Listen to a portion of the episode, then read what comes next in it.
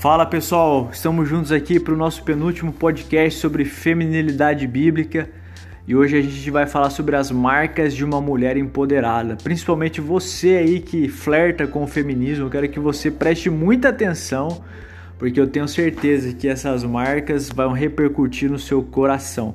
E para a gente começar aqui, eu quero que a Hannah ela compartilhe conosco algo importante da vida dela que tem a ver com essa capacidade que Deus deu à mulher de se colocar em posições de autoridade e de mostrar o seu valor diante do mundo e das pessoas. Hannah, é com você. Cara, Diogo, eu passei recentemente por uma situação bem chata, sabe? Eu tava num, num, com um rolezinho com uns amigos, meu, a galera tava me jogando pra baixo, tava me, me humilhando por ser mulher e fazer estudar contabilidade, frequentar a igreja, tudo. Meu, eu tive que ser pulso firme e não perder a cabeça, sabe? Eu tive que ser.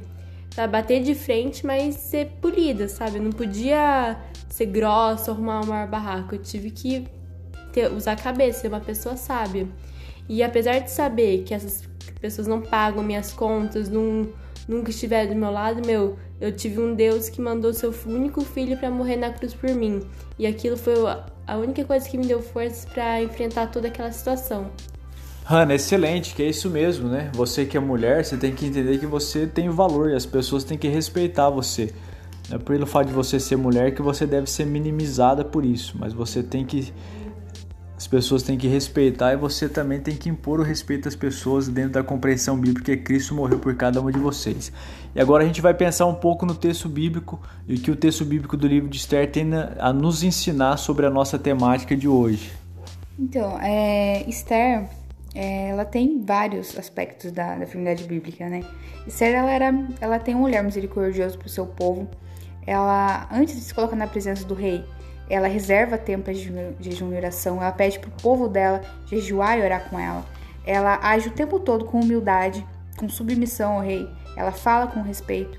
Ela é paciente ao esperar o momento certo para aclamar pela vida dos judeus, que era o povo dela. Então, é, Esther aqui, ela demonstra pra gente como que, que uma mulher é empoderada de verdade, né? Ser empoderada não é você sair por aí falando, falando fazendo o que você bem entende, você curtir a vida e, e ser aplaudida pelo mundo, né? Ser empoderada é você se sentir sadia, você se sentir, é, se sentir respeitada, é você se colocar de uma forma que as pessoas vão olhar para você e vão, vão, ver, é, vão ver Cristo através de você, né? Ser empoderada para o cristão é para cristã é isso, não existe feminismo cristão. E, e, isso é um, é um chamado que hoje é muito atual, né? A gente tem que, que falar sobre isso, é muito importante. É, a gente percebe que a mídia inteira, né, ela tá mergulhada e quer impor sobre as mulheres um fardo que nenhuma delas vão conseguir. E quando você fala, Suzy, e a Hannah também disse isso, quando você diz que você é cristã, que você ama Deus, que você tem valores conservadores no seu coração, o feminismo que diz apoiar mulheres não apoia mulheres desse tipo, porque não é bom para o feminismo ajudar mulheres desse tipo. Então, o feminismo é um movimento hipócrita de manipulação de massa que deixa as mulheres burras. Então, se você que é feminista que se diz cristã, ou você nunca leu a Bíblia, ou você foi tomada pela senzala ideológica do feminismo que colocou na sua mente muitas coisas aí. Então, o padrão bíblico de uma mulher empoderada é cheio do Espírito Santo e tudo aquilo que a Suzy falou, e de se colocar e se impor como mulher em situações onde você pode ser denegrida porque é isso que Cristo faz na nossa vida.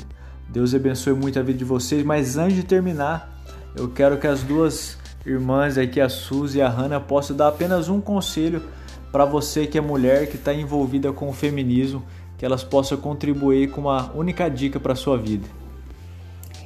Entenda o seu valor, não se deixe, não se deixe levar pelo mundo, pelo que a mídia te diz. Você é valiosa, é, o olhar de homens e pro seu corpo, isso daí, isso daí passa, tudo passa. É, o que fica mesmo é o seu, é o seu, o seu relacionamento, é o seu coração. É o seu legado que importa. Hannah. Assim como Deus esteve com Josué nas batalhas, Deus nunca vai desamparar. Então, meu, quando você estiver com uma dificuldade, enfrentando uma guerra, importa onde você esteja, meu, saiba que Deus vai estar do seu lado, assim como Deus esteve com Josué e Moisés. É isso aí. Deus abençoe. Até a próxima.